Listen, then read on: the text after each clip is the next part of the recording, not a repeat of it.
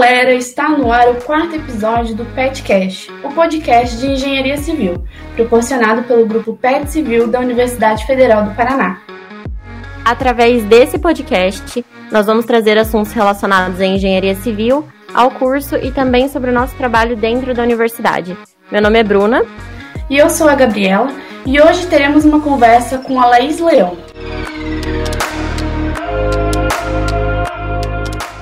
Primeiramente, gostaríamos de agradecer a presença da Laís, que é arquiteta e urbanista, CEO e fundadora da Incite, e que hoje está aqui para falar um pouco para a gente sobre urbanismo e igualdade de gênero, além de trazer pautas sobre liderança.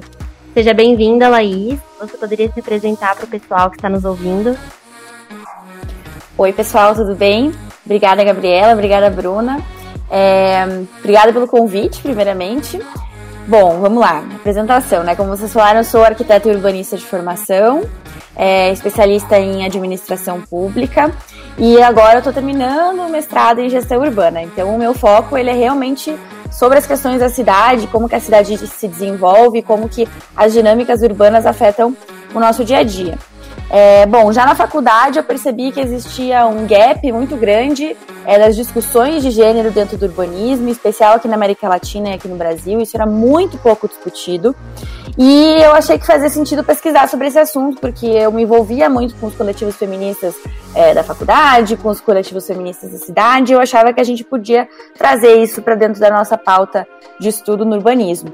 E com a minha pesquisa de TCC, na verdade, eu acabei me envolvendo muito mais do que eu imaginava, né, numa coisa que ia ser que eu imaginava que seria um hobby profissional, é, mas acabou virando uma carreira de fato. Então, no finalzinho de 2018, comecinho de 2019, a gente fundou a Incites, que é uma organização social, né, um projeto social é, voltado para a promoção de cidades seguras sob perspectiva de gênero. Né? Então, o que, que é isso? São cidades seguras é, que levem em consideração as demandas femininas. Cidades seguras para as mulheres em geral, mas a gente fala que cidades seguras para as mulheres são cidades seguras para todo mundo. E aí a gente vem desenvolvendo os trabalhos da Incites desde então, né? Eu também como como urbanista, trabalhando com essa questão de gênero é, como profissional e também dentro da organização para que a gente possa promover é, esses processos de segurança urbana sob um viés um pouco mais humanizado e um pouco diferente dos vieses de segurança pública que a gente trabalha como um todo. A gente busca trazer o papo da segurança pública para dentro do urbanismo e considerar a perspectiva de 50% da população que é basicamente silenciada em quase todos os processos urbanos, né? Bom, aí, sem dúvida é um prazer recebê-la aqui no podcast, né? É, a gente tem certeza que vai ser uma presença muito enriquecedora.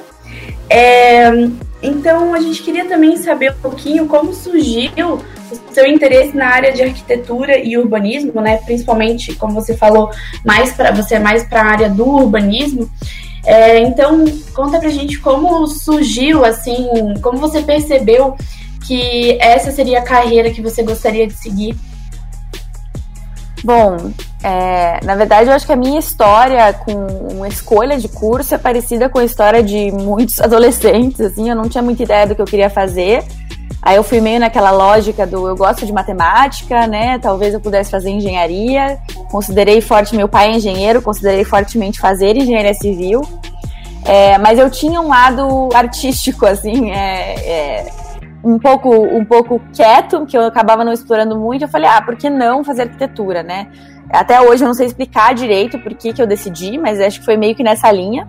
E eu entrei no curso de arquitetura e urbanismo pela arquitetura. Né? Eu achava que o urbanismo ia ser uma coisa a mais. E aí eu fui passando, foi passando o tempo do curso e o que me prendia no curso era o urbanismo, né? A arquitetura sempre foi secundária para mim dentro do curso. O curso ele é muito amplo, então acabava que eu, tinha que fazer tudo, né? Todas as disciplinas, porque faz parte da carga horária, mas o urbanismo era sempre que brilhava os meus olhos. Então, meu intercâmbio foi em urbanismo, todos os meus estágios foram em urbanismo, todas as minhas pesquisas, né, é, científicas é, PIBI, que foram em urbanismo, PIBIT na época, o meu foi tecnológico.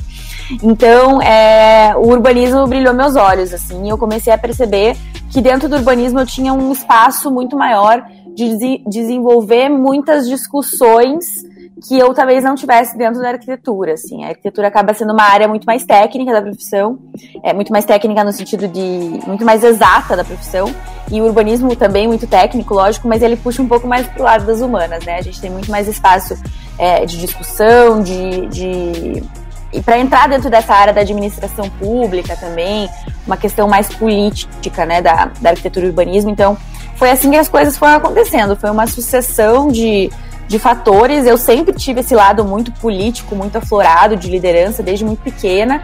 Então, mas eu acabei nunca considerando esse tipo de carreira, né, direito, enfim. E é mais daí dentro do urbanismo eu encontrei, né, uma forma de, de eu ter uma, uma capacitação técnica diferente como urbanista, como administradora pública urbanista, é, mas ao mesmo tempo conseguir, conseguir trabalhar com esse lado é, mais político da profissão. Então acho que foi dessa forma que se desenvolveu. A gente vai se descobrindo, né? Acho que com 16 anos a gente não tem muita noção do que dá para fazer, mas a gente vai aprendendo, vai vendo outras experiências, vai vendo o que outras pessoas fazem e vai tendo algumas ideias de caminhos que dá para seguir. Muito legal, muito bacana, né? Que você conseguiu se encontrar e de fato se descobriu no seu curso, né? Na sua carreira. Mas, Laís, nós, enquanto estudantes, nós percebemos que o nosso ensino, ele é muito mecanizado, né? Principalmente na área das exatas e tecnologia, com uma formação muito precária do espírito crítico, né? No que se reflete, que acaba se refletindo em todo o meio social. E com base nisso, em um ambiente acadêmico que tende a deixar de lado as preocupações com causas sociais e a formar profissionais que estão cada vez mais focados em como fazer algo do que no porquê disso e nos efeitos que se estendem por toda uma sociedade, como você pensou que o urbanismo seria um aliado importante na causa de igualdade de gênero? Nossa, isso que você falou, Bruno, é muito verdade, assim. É, eu sentia muito isso na faculdade. Eu sentia que, a, mesmo tendo, estando dentro de uma universidade pública, que ainda o senso crítico ele é muito valorizado, né? A gente é forçado a pensar. Então a gente não tem as coisas entregues de mão dada, a vida não gira em torno do mercado somente, né? Então a gente já é forçado a ter um pensamento um pouquinho mais crítico. Mas quando o, a carga horária do, do, curso ou o viés da instituição ele é um pouco mais, como você falou, tecnológico, normalmente a gente tende a focar muito nas, nas universidades no como e não no porquê. E aí eu via isso, né, essa, essa possibilidade do, dentro do urbanismo, esses espaços de pensamento crítico mais aflorados. Então a gente tinha, tinha realmente espaço para discussão. Apesar da nossa carga horária na faculdade ser muito menor de urbanismo do que era de arquitetura, apesar de a gente conseguir discutir algumas coisas dentro da arquitetura, às vezes a arquitetura puxava muito para esse lado mais tecnológico, né? Da gente ficar no ateliê de projeto desenhando, desenhando sem parar. E nas aulas de urbanismo a gente tinha muito espaço para debate. E aquilo, eu sempre fui uma pessoa tão tagarela, assim, eu gostava de entender por que, que as pessoas faziam daquele jeito, entender por que, que o sistema funciona dessa forma, o que gerou as coisas a, a se desenvolverem dessa forma, é, por que, que a desigualdade de gênero existe, né? É, eu acho que a gente não pode simplesmente aceitar, esse problema existe, fim, vamos trabalhar com esse problema. A gente tem que entender o porquê do problema existir, né? Como você disse. Então, é, o urbanismo, ele me propiciava mais esses espaços. E aí, lógico que acho que dentro da arquitetura, dentro da engenharia, dentro de qualquer é, área de profissão, você consegue trazer essas questões, né? Os debates de gênero, os debates raciais, os debates de desigualdade de classe, desigualdades territoriais, todos eles você consegue discutir em qualquer disciplina. Mas tem algumas disciplinas que são um pouco mais abertas.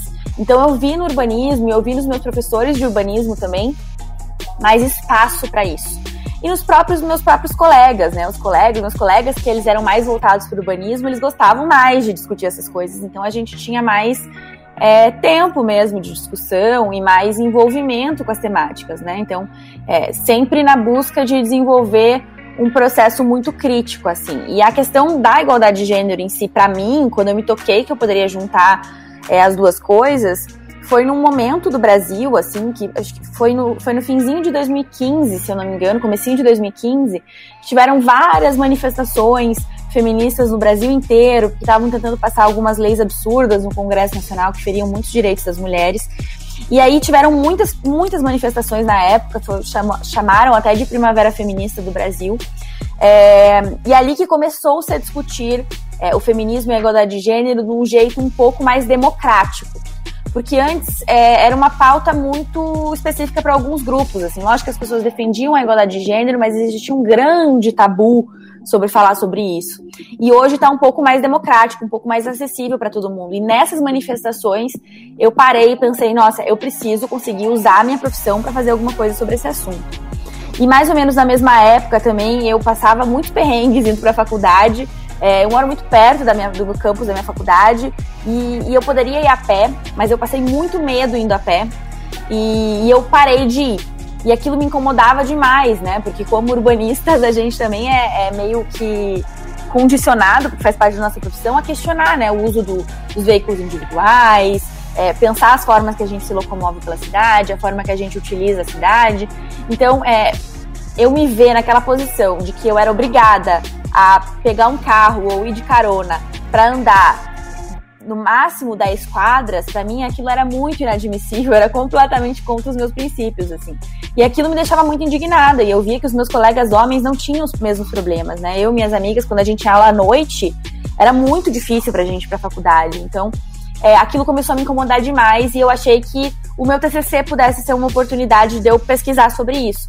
E aí, na época, eu falei com vários professores, vários me falaram que isso era tema de mestrado, não era tema de graduação que eu ia ter muito trabalho para conseguir dados, que não tinha dados sobre isso no Brasil, que eu ia ter que produzir dado, e mais uma vez reforçando que isso era questão de mestrado, não era questão de graduação. E aí eu bati o pé, eu falei, não, eu quero fazer sim, porque eu vou ficar um ano me matando nesse TCC, e eu quero fazer sobre alguma coisa que eu tenho muito interesse. E aí eu achei uma professora, a professora Priscila Zanon, que to super topou, assim, e abraçou o tema comigo. E aí eu fui fazer e realmente não tinha dado, não tinha quase nada de dado, tinha uma pesquisa da ActionAid sobre o assunto. E aí eu percebi que eu realmente ia ter que produzir o dado. Então eu tinha pouquíssimo tempo, né? No TCC a gente tem pouco tempo. E, e mesmo assim eu acabei conseguindo produzir o dado. Eu imaginava que eu ia produzir, ia conseguir coletar, sei lá, 50 respostas. E no fim acabei conseguindo, a coisa foi, foi muito dinâmica, a pesquisa se espalhou meio de um jeito meio fluido, sem nem eu saber. E aí, quando eu vi, tinha, eu tinha mais de 500 respostas em pouquíssimo tempo, assim. Então, as pessoas estavam muito interessadas em falar sobre isso. E nesse momento eu percebi que ali existia um espaço que a gente precisava discutir.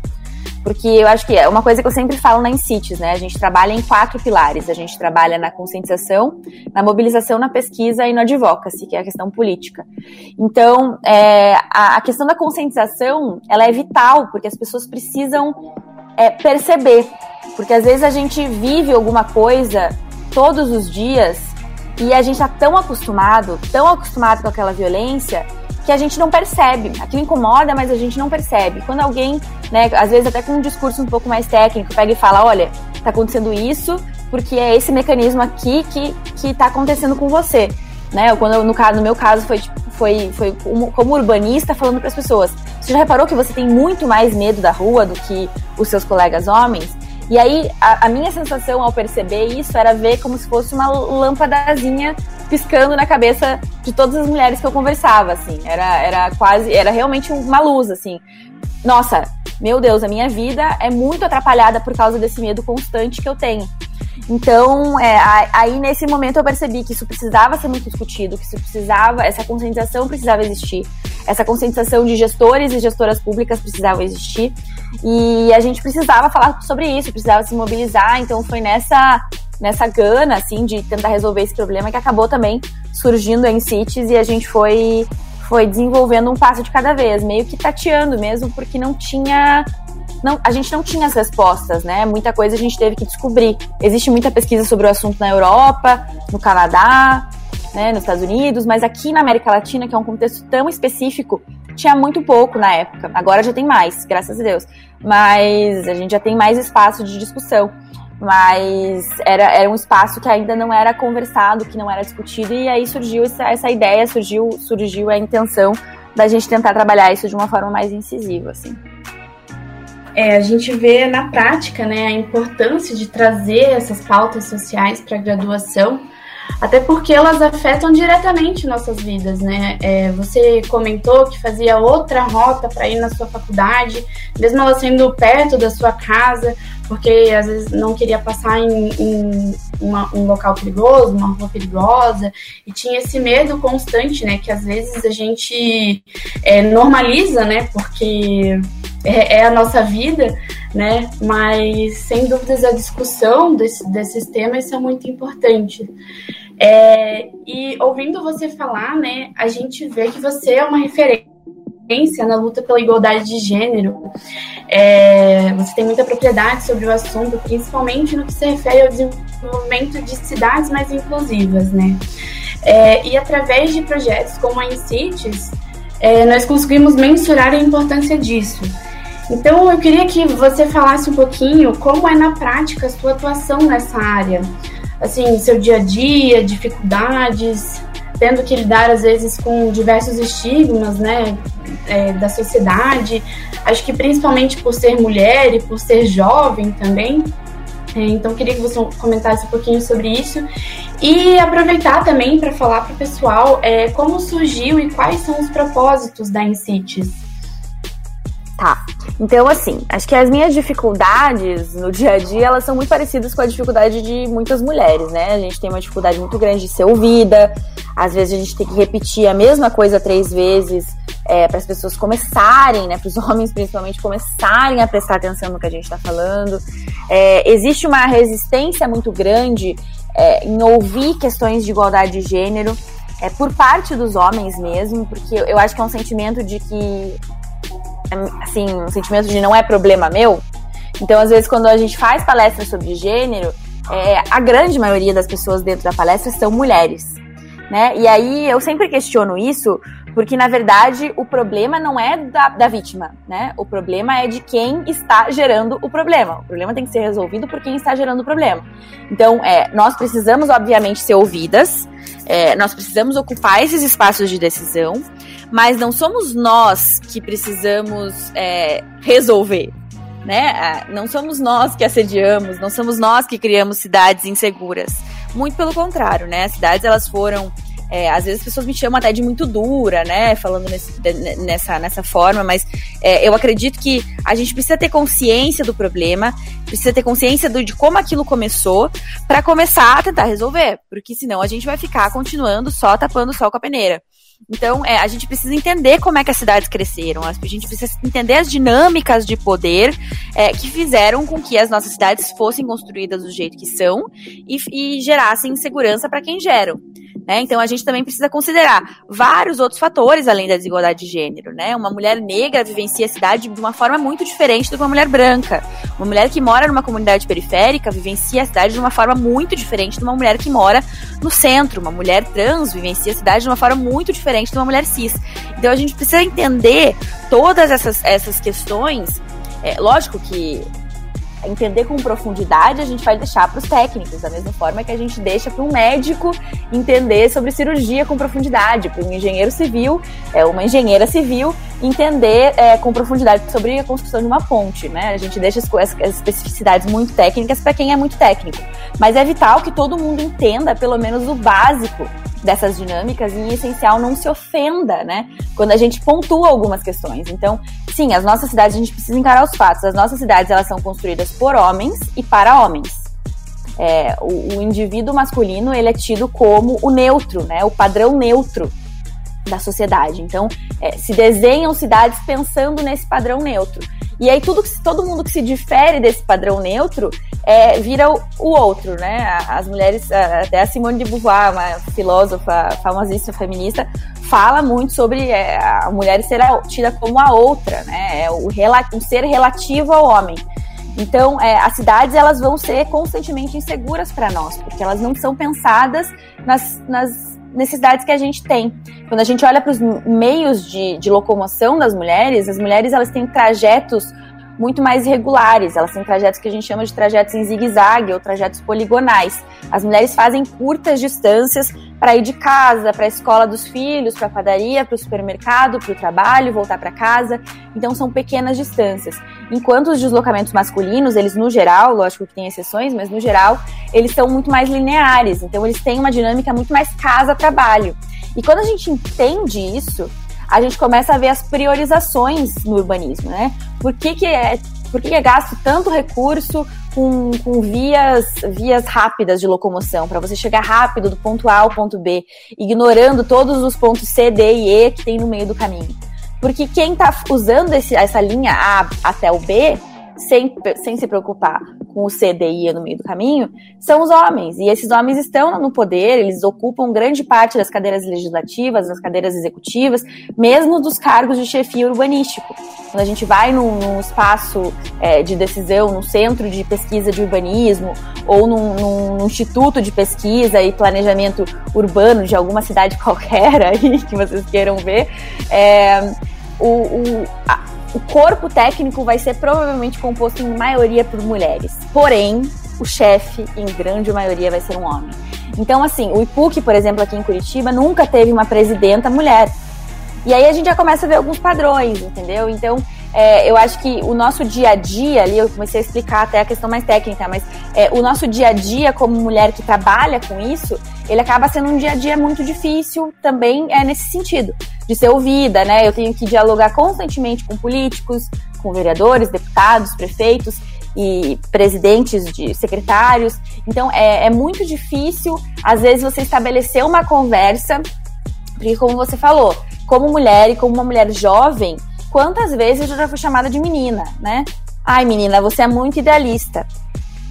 É, e assim, eu não sou idealista. As mesmas coisas que eu tô falando para vocês estão sendo feitas nos países que vocês elogiam, né? Nos países europeus, estão sendo feitas na Espanha, na, na Áustria, no Canadá, é, há, há, décadas.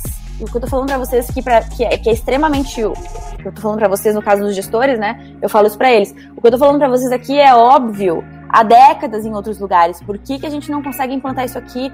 Não é tão é, absurdo assim. Você está pintando, me pintando como, como idealista, como alguém que está buscando alguma coisa impossível, mas eu não estou propondo nada impossível, só você que não quer resolver.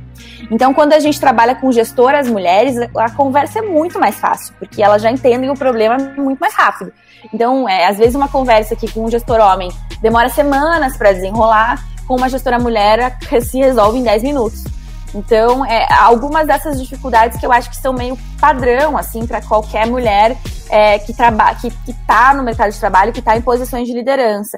E aí, como eu acabei também assumindo algumas posições de liderança muito nova, muito cedo, é, e, e acabei, acabei estando em alguns espaços de decisão muito cedo, isso também gera um certo choque, assim, porque é, as pessoas ficam em dúvida, né? Porque o que, que você está fazendo aqui? Você é filha de quem? Quem te colocou aqui? E, e assim, os meus pais, minha mãe é dentista, meu pai é meu pai é engenheiro agrônomo. Então, é, né, ninguém, ninguém trabalha com política, ninguém me colocou ali. Eu, eu fui porque eu quis, né? Eu fui porque eu consegui ir. E, e eu acho que, que esse tipo de dificuldade acaba sendo meio que o um imperativo, assim. Mas o, o dia a dia ele acaba sendo muito, muito prazeroso. Assim, eu gasto muito tempo, gasto, invisto muito tempo, na verdade não é um gasto, é, conversando com as pessoas, dando palestra, indo em faculdade, conversando com profissionais que estão se formando agora, porque eu acho que, querendo ou não, tá nas nossas mãos, assim, tá nas mãos de vocês, como profissionais que vão entrar no mercado de trabalho em, em breve, ter consciência desse tipo de coisa e, e saber como agir né? Ter esse pensamento crítico que a gente falou no começo sobre como que a gente pode resolver. É, e lógico que é um problema muito complexo. A igualdade de gênero não vai ser resolvida, não vai ser atingida somente pelo urbanismo. Muito pelo contrário, tem pesquisas aí que dizem que do jeito que a gente está caminhando, com as decisões políticas que a gente está caminhando, a gente vai demorar no Brasil pelo menos 100 anos. Então, se a gente não der uma guinada muito boa, né? Se a gente não escolher bem os nossos gestores, se a gente não priorizar direito é, as políticas de inclusão social, a gente vai ficar só patinando no mesmo lugar. Então, é, demora, né? Essas coisas todas demoram e o urbanismo é uma peça, mas ele não pode ser desconsiderado. Ele é uma peça muito importante. Inclusive, a gente, dentro do que a gente chama de urbanismo feminista, a gente coloca muito firme é, o conceito de que o urbanismo ele é capaz de ser um potencial transformador de sociedade. É, a gente só precisa organizar as peças para que isso aconteça e a gente precisa ter boa vontade de quem tem tinta na caneta. E, e, eu acho que nessa intenção de mudar também que surgiu a Cities, né? Como eu comentei para vocês, é, eu, eu comecei a trabalhar com isso por causa de uma pesquisa acadêmica, então eu dou muito valor à produção acadêmica e à produção de dados, porque isso também é muito importante para a gente é, provar que o problema existe, né? Mas é, eu estava num evento fora, quando eu, o primeiro evento internacional grande que eu fui, assim, para falar sobre isso, é, na Bélgica, era um evento organizado pela União Europeia. E aí lá, estando lá, eu, eu conheci muitas pessoas que trabalhavam com diferentes tópicos de igualdade de gênero no mundo, assim. E aí eu percebi que só somente a pesquisa acadêmica não iria me satisfazer como profissional. É, como falei, dou muito valor para pesquisa acadêmica, eu estou fazendo mestrado, eu tô, eu tô estudando muito sobre isso tô, e valorizo muito isso, mas eu vi naquele momento ali que eu tinha 22, 23 anos na época, que aquilo que eu precisava, além do acadêmico, além do meu foco acadêmico, eu precisava ter um foco talvez um pouco mais prático, né? Trabalhar não só dentro da academia, mas trabalhar também no dia a dia das pessoas. E eu acho que é assim que foi a intenção de, de surgir a Cities, assim. E a gente percebeu ela como uma rede, né, rede para cidades inclusivas, quando a gente percebeu que a gente não conseguiria atuar somente em um em uma frente, né? Não poderia trabalhar somente na conscientização ou somente na mobilização. A gente precisa traba precisaria trabalhar várias mãos com várias frentes. Então, como eu comentei, a gente trabalha em quatro pilares: conscientização, mobilização, pesquisa e advocacy. E aí, trabalhando nesses quatro pilares ao mesmo tempo, a gente sente que a gente consegue gerar um impacto muito maior. E acho que foi, foi desse jeito que as coisas foram se desenrolando, né? Uma coisa puxa a outra. Lógico que agora, passado alguns anos, é muito mais fácil de eu explicar como se desenvolveu, mas quando as coisas estavam acontecendo, elas só foram acontecendo, né? Acho que é muito difícil a gente traçar esse tipo de, de, de, linha disruptiva de carreira, porque eu acabei seguindo uma carreira que ninguém só que ninguém imaginava, meus pais não imaginavam, eu não imaginava, meus amigos não imaginavam meus professores não imaginavam, então acho que foi uma coisa que, que eu fui descobrindo aos poucos, assim, lógico, com muito apoio, mas também meio que na teimosia, sabe? Eu queria estudar isso e eu percebi que, que era um espaço que, que fazia sentido ocupar e que precisava ser ocupado. Então, a, as coisas se desenvolveram dessa forma e os desafios a gente vai enfrentando a cada dia. E eu acho que quanto mais mulheres ocupando esse espaço, mais força isso dá para outras mulheres ocuparem também.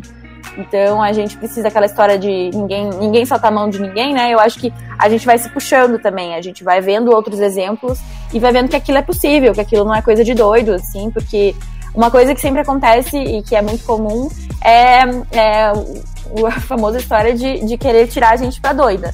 Então, é, o tempo todo aquele questionamento: você tem certeza que você não está exagerando? Você tem certeza que isso faz sentido?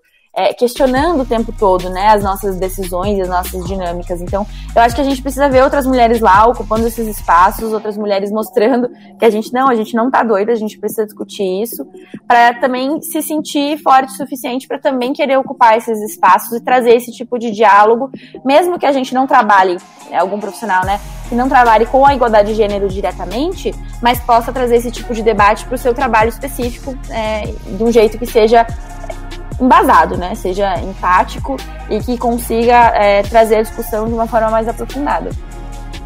É, realmente, como você falou, é, nós mulheres temos contato com esse tipo de situação o tempo todo, né? Diariamente, infelizmente. É, a questão de não ser levada a sério por ser mulher, de ter medo de andar na rua, enfim, tudo isso.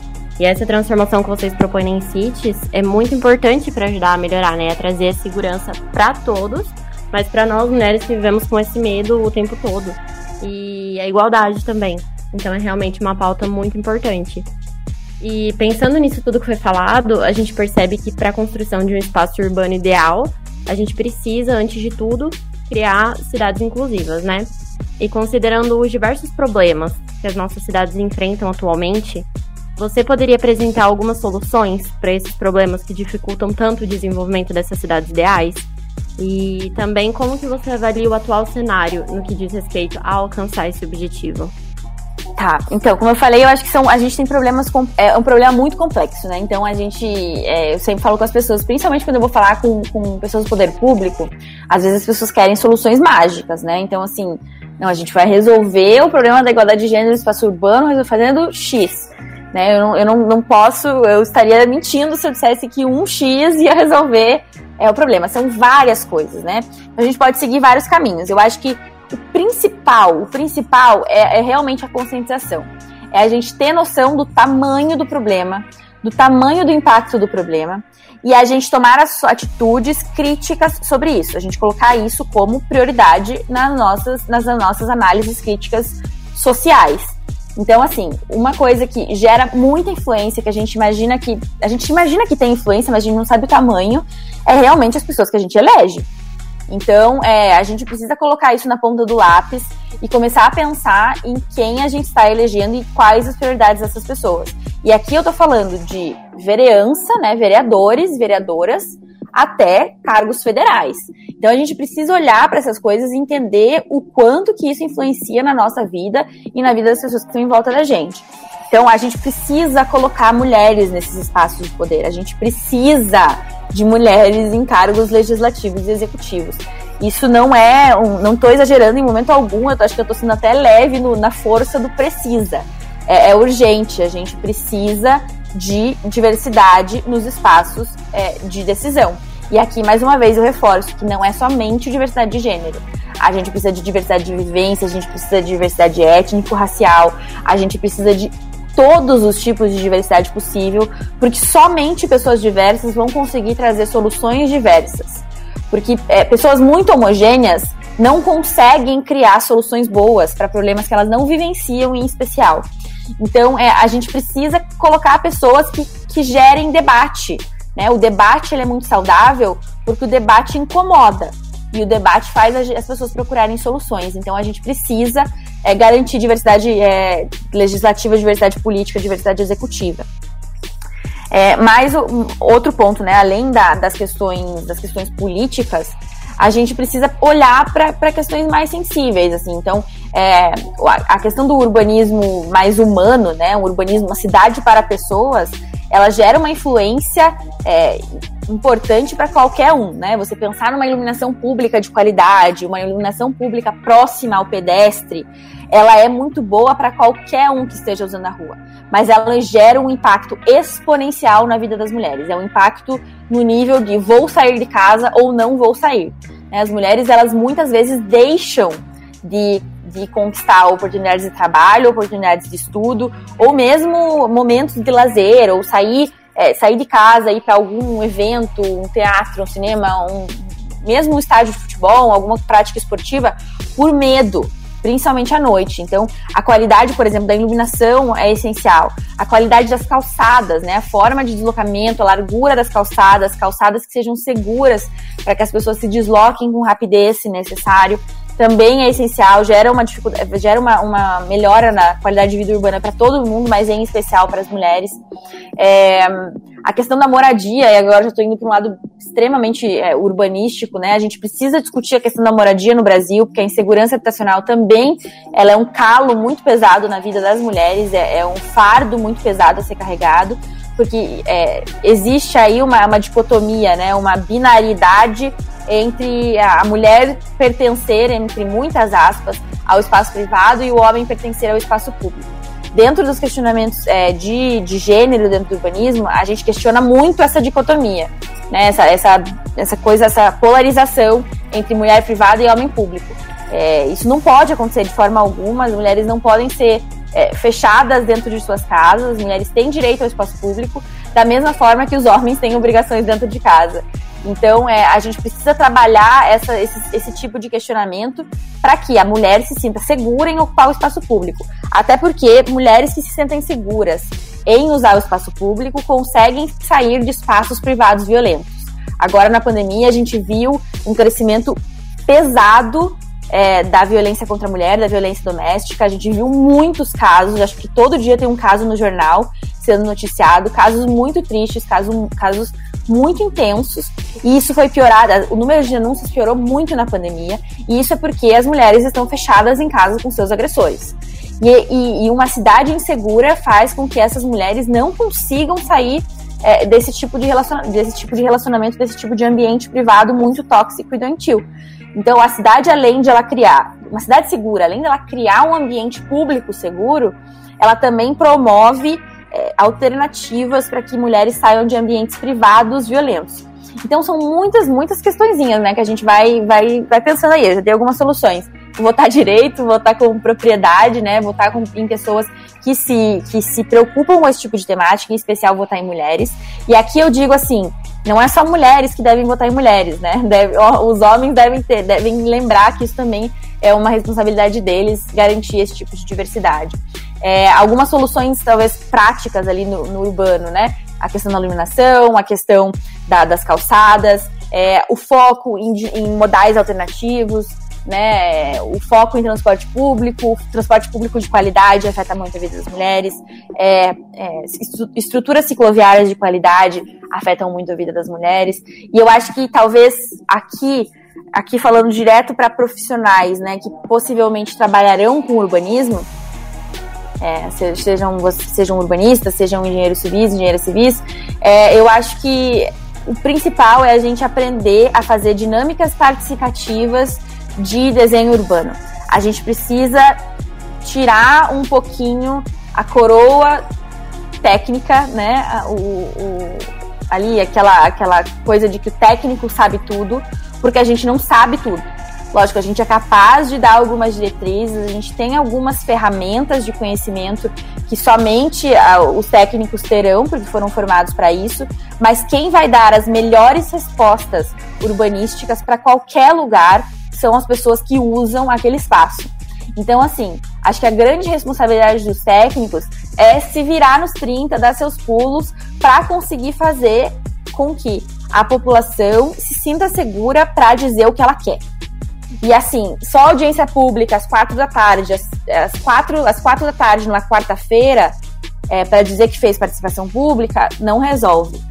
É, a gente tem que ser criativo, eu acho que talvez a nossa maior responsabilidade é justamente com esse tipo de criatividade para garantir que as pessoas sejam de fato ouvidas e consigam trazer esse tipo de solução é, para os problemas que elas enfrentam no cotidiano. E a gente precisa garantir que as pessoas que estão sendo ouvidas sejam pessoas diversas novamente, né? Então a diversidade ela precisa ser uma constante na nossa cabeça, tem que ser automático, né? Não pode ser um fardo.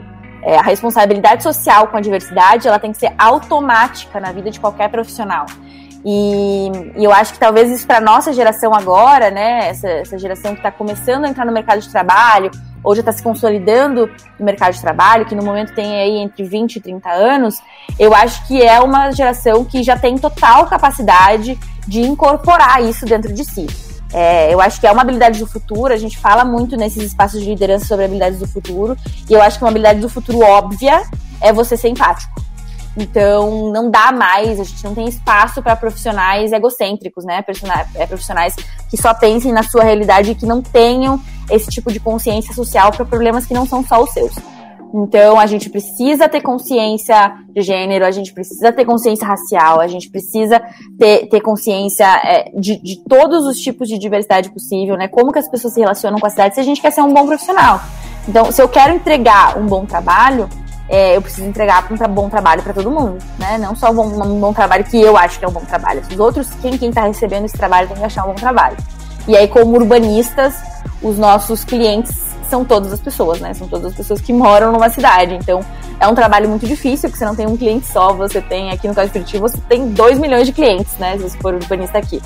Então, eu acho que a gente precisa ter esse pensamento é, crítico, em especial. A gente precisa aprender a pensar, a gente precisa aprender a questionar.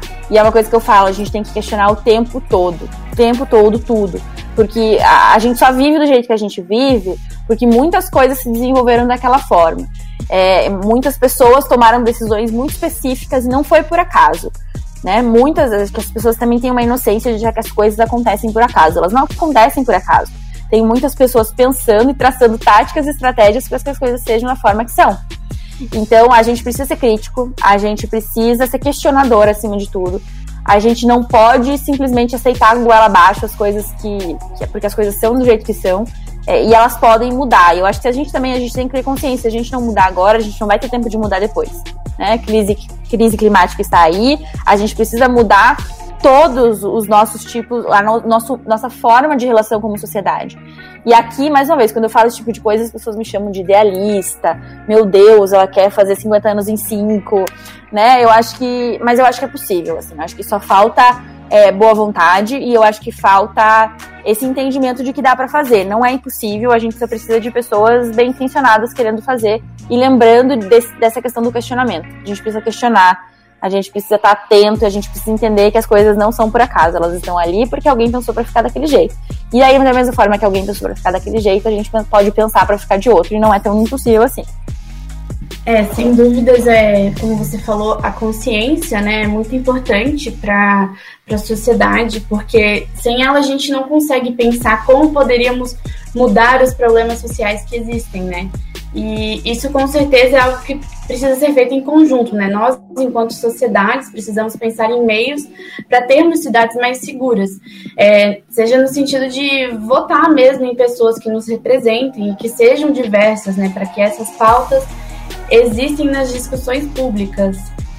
É, enfim. E é notório, assim, né, que você, por ser muito engajada no desenvolvimento de uma sociedade e de cidades mais inclusivas, é, você acabou construindo uma visibilidade e relevância muito importantes. É, por conta disso, quais foram os frutos e os efeitos sobre sua vida vindos dessa participação mais ativa? Assim, considerando que o seu nome já foi vinculado, por exemplo, em veículos da mídia como a Forbes e a Casa Vogue. Eu acho que, eu não sei, assim, eu acho que talvez os efeitos mais diretos da minha vida é que às vezes eu não tenho muita vida social, assim.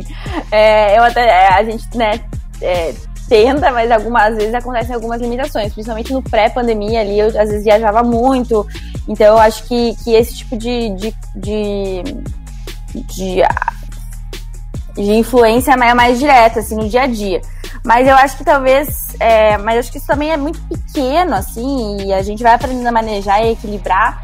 É, perto do que. Das, tanto de coisa que eu aprendi, das, de tanta coisa, de tanta gente interessante que eu conheci nesse meio do caminho, assim.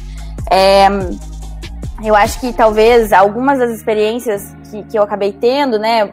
Por exemplo, a, a oportunidade de ir para o Fórum Econômico Mundial ano passado, que foi o último fórum antes da pandemia, né? Ver alguns chefes de Estado muito coerentes e alguns é, não tanto. Acho que talvez é, um, dos grandes, um dos grandes choques da minha vida foi ver um discurso do Trump, por exemplo, ao vivo, porque eu fiquei pensando, refletindo tanto sobre aquilo que eu fiquei pensando, nossa, eu tô vivendo, eu tô vivendo um momento histórico, né? Na época eu pensava, tomara que seja realmente o último discurso dele no Fórum Econômico, e realmente foi, espero que seja. E, mas eu fiquei pensando naquilo, eu fiquei pensando, nossa, quantos anos eu ia demorar, né? Fora, se eu não tivesse essa oportunidade que eu tenho agora, quantos anos eu ia demorar, talvez, para pensar é, as coisas que eu tô pensando e, e, as coisas, e viver as coisas que eu tô vivendo é, nesse momento, assim. Então, é, foram, eu acabei tendo a oportunidade de ter alguns alguns insights que eu imagino que eu ia demorar talvez décadas para ter se eu não tivesse é, vivendo as oportunidades que, que eu vivi agora. Então, acho que, que a gente tem que. Tem que. Eu, eu não sei, acho que a gente tem que ser questionador, sabe? Eu, eu as pessoas me perguntam muito é, como, como, que, como que isso aconteceu, como isso foi para mim. E, e, e, acho que a, a, o conselho que eu sempre dou é que a gente tem que ser questionador o tempo todo. E eu sou questionadora desde muito pequena, assim. Meus pais é, brincavam comigo que, que eu devia trabalhar quando eu crescesse como auditora, porque eu sempre fui muito, muito cri-cri, assim. E aí eu perguntava, eu perguntava de tudo. E eu acho que, que é aí que mora, mora o, o a, grande, a grande questão, sabe? Eu acho que a gente precisa ser questionadora, a gente precisa olhar para as coisas e não se conformar. Né? A gente não pode simplesmente olhar para alguma coisa errada e falar, ah, as coisas são erradas, que pena. Eu acho que a gente precisa é, olhar, perceber que a gente se incomoda, é, e às vezes a gente naturaliza o problema a um ponto de que a gente para de se incomodar. Então acho que a gente precisa sempre estar tá se incomodando, é, a gente precisa sempre estar tá questionando por que, que é assim, quem decidiu que vai ser assim. E eu acho que esse tipo de, de movimento, né, de, de questionar, de pensar, vai abrindo portas porque a gente vai se forçando a conhecer também realidades que a gente não imaginava, né? Às vezes a gente é colocado sobre a gente alguns estereótipos, né? As pessoas, você cresce ouvindo que tal organização é problemática ou que tal é, tal movimento ou tal pensamento ele é ruim porque alguém disse que era ruim, mas por que que é ruim, né? Como que, como que isso foi pensado? Por que, que a gente vive do, da forma que a gente vive? E eu acho que aí esse, esse tipo de aprendizado, assim, talvez foi o mais impactante para mim. Porque eu comecei a pensar muito fora da minha casinha, assim. Eu fui para eu fui para eu vivi fora da minha casinha por muitos, muitos momentos e ainda tenho, ainda bem a, a, as oportunidades de viver essas, essas oportunidades, mas eu acho que viver assim, é, se, se colocar fora da nossa zona da nossa zona de, de, de conforto no, no, sentido de pensar um pouco e entender um pouco de quem pensa diferente da gente, é, é essencial para que a gente construa esse tipo de pensamento crítico. E eu acho que é essa idade, a idade dos 20 anos aí que a gente precisa fazer isso. Porque chega num ponto que você você precisa ter os seus posicionamentos definidos, né? Chega num momento da sua carreira que você, lógico, que você tem a oportunidade de mudar, você tem a oportunidade de pensar, mas eu acho que a gente não pode ser teimoso jamais, a gente tem que estar sempre aberto a mudar. Mas eu acho que quando a gente é jovem, ainda, na, principalmente na época que a gente está na faculdade, a gente tem que estar muito aberto a pensar diferente, a ouvir diferente, é, a questionar as coisas. Por que, que as pessoas não falaram a vida inteira que isso é ruim? Isso é ruim mesmo? Qual que é o problema? Quem são as referências nesses assuntos? O que, que essas pessoas estão falando? Eu concordo com o que essas pessoas estão falando. Eu acho que talvez as minhas grandes, as minhas grandes revelações foi quando, quando eu percebi isso, assim.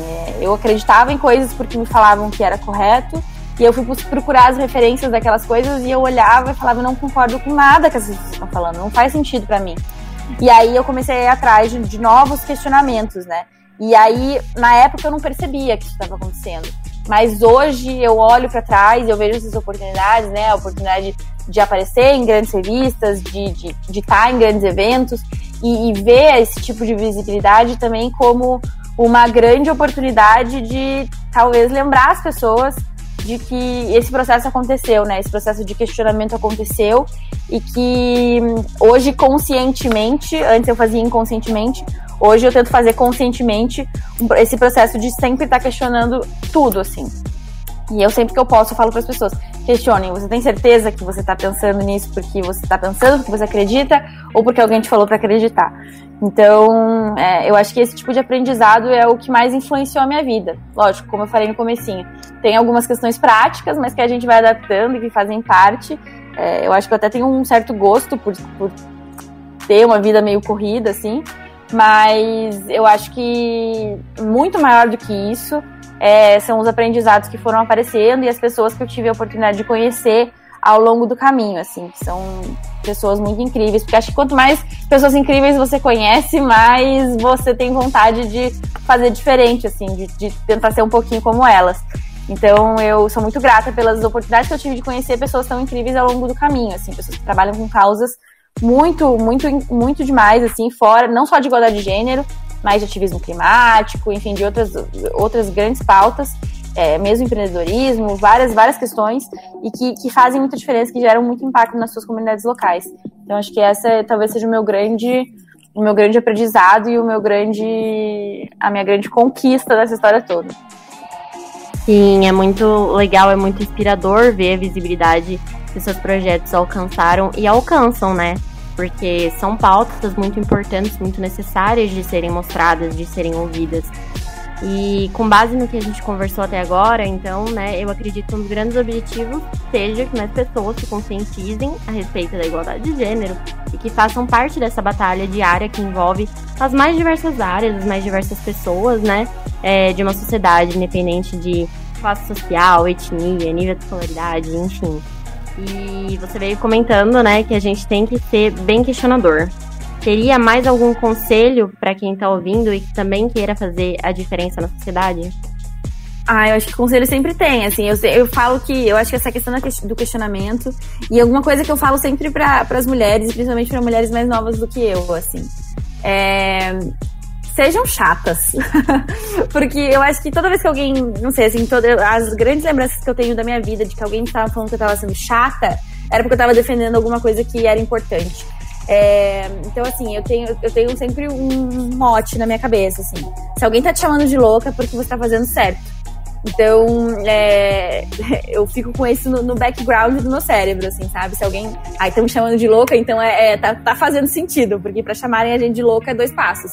Então eu acho que assim, desafiem a vocês mesmos. Lógico que no limite da nossa, da nossa saúde física e mental, né? Não se coloquem em situações de risco jamais, mas que vocês não se sintam seguras, não se sintam bem e confortáveis. Mas eu acho que assim, a gente tem que se desafiar a, a desafiar esse sistema que, com, que, que, insiste em nos chamar de chatas, de loucas, de exageradas, né? De, de todas essas coisas que a gente sabe que acontecem todos os dias. E não deixem, não, e e não deixem lhe silenciarem, assim. E agora não só para as mulheres, mas para os jovens como um todo. Às vezes a gente é muito silenciado. E lógico que a gente precisa ouvir quem tem mais, muitas vezes, quem tem mais experiência que a gente, mas a gente também pode trazer contribuições e pode trazer contribuições importantes. A gente precisa lembrar que a gente precisa, que a gente não tem muita realmente experiência prática, né? Na vida e tal, tem poucos anos de vida, mas isso também não anula é, algumas outras experiências que de fato a gente já tem, algumas proximidades que a gente já tem. Então, é, acho que talvez o meu grande conselho é insistam nas coisas que vocês acham importante, encontrem é, coisas que realmente deixem vocês é, indignados e, e, e, se indignem. É, acho que se deu o direito de, de, se indignar. Talvez a gente vive num, numa época que as pessoas é, acham feio se indignar, né? É cansativo, né? Minha saúde mental não aguenta. Mas às vezes eu vejo muitas, muitas pessoas se escondendo, né? Às vezes atrás de algum tipo. Agora na pandemia ficou muito claro, né? As pessoas se escondendo atrás de algumas desculpas para ter comportamentos que não eram aceitáveis. Então eu acho que, que a gente precisa conseguir balancear, eu acho que a gente precisa conseguir olhar para as coisas com criticidade, a gente precisa colocar prioridades e, e, tentar ser o mais altruísta e o mais coletivista possível sempre. E, e, sempre olhando e sempre lembrando, né, que se alguém tá te chamando de louca, você provavelmente está fazendo certo. Eu acho que é isso. Meu, meu, meu conselho que eu consigo dar hoje é, e que tem me ajudado muito ao longo do tempo é esse. É, eu acho que às vezes é sobre ser, ser chamada de louca e, e ter certeza que é sobre isso, né? Tipo, que você tá no caminho certo. É, então, enfim. Mas, Laís, a gente queria agradecer muito pela sua presença. É, sem dúvidas, a nossa conversa foi muito necessária e repleta de ensinamentos, né? E agora a gente deixa em aberto para você fazer algum comentário adicional e se despedir do pessoal que está nos ouvindo. Ah, gente, então acho que só para finalizar, eu queria muito agradecer a conversa. Obrigado aí, pessoal, que ouviu. É, estou aí à disposição também, o que vocês precisarem, que quiser entrar em contato, é, sei lá, conversar às vezes, ou é, trocar uma ideia. Eu acho que eu tô, eu tô sempre disponível na, na, medida do possível. É, vocês podem me mandar mensagem no Instagram, é, tanto no meu, que é Leon Laís, ou no Incites, a gente pode, estamos lá. A Incites está num momento meio de transição, então as coisas estão um pouco confusas por lá, mas a gente está desenvolvendo alguns projetos novos que acredito que vão, vão vir com tudo aí no finalzinho desse ano e, e pro ano que vem. Mas é isso, estou à disposição. Qualquer coisa, deem, deem um alô. E muito obrigada mais uma vez pelo convite e pela, pela escuta. Mais uma vez, obrigada, Laís, por dividir seu conhecimento com a gente. E a você que nos ouve até agora, esperamos que esse episódio tenha sido de grande valia para você, como foi para nós. É isso aí, gente. Nos sigam nas nossas redes sociais, que estão na descrição aqui do podcast. Estamos sempre postando coisas novas e atualizando sobre o andamento das atividades realizadas pelo grupo e também de assuntos referentes à graduação. Vale a pena dar uma conferida.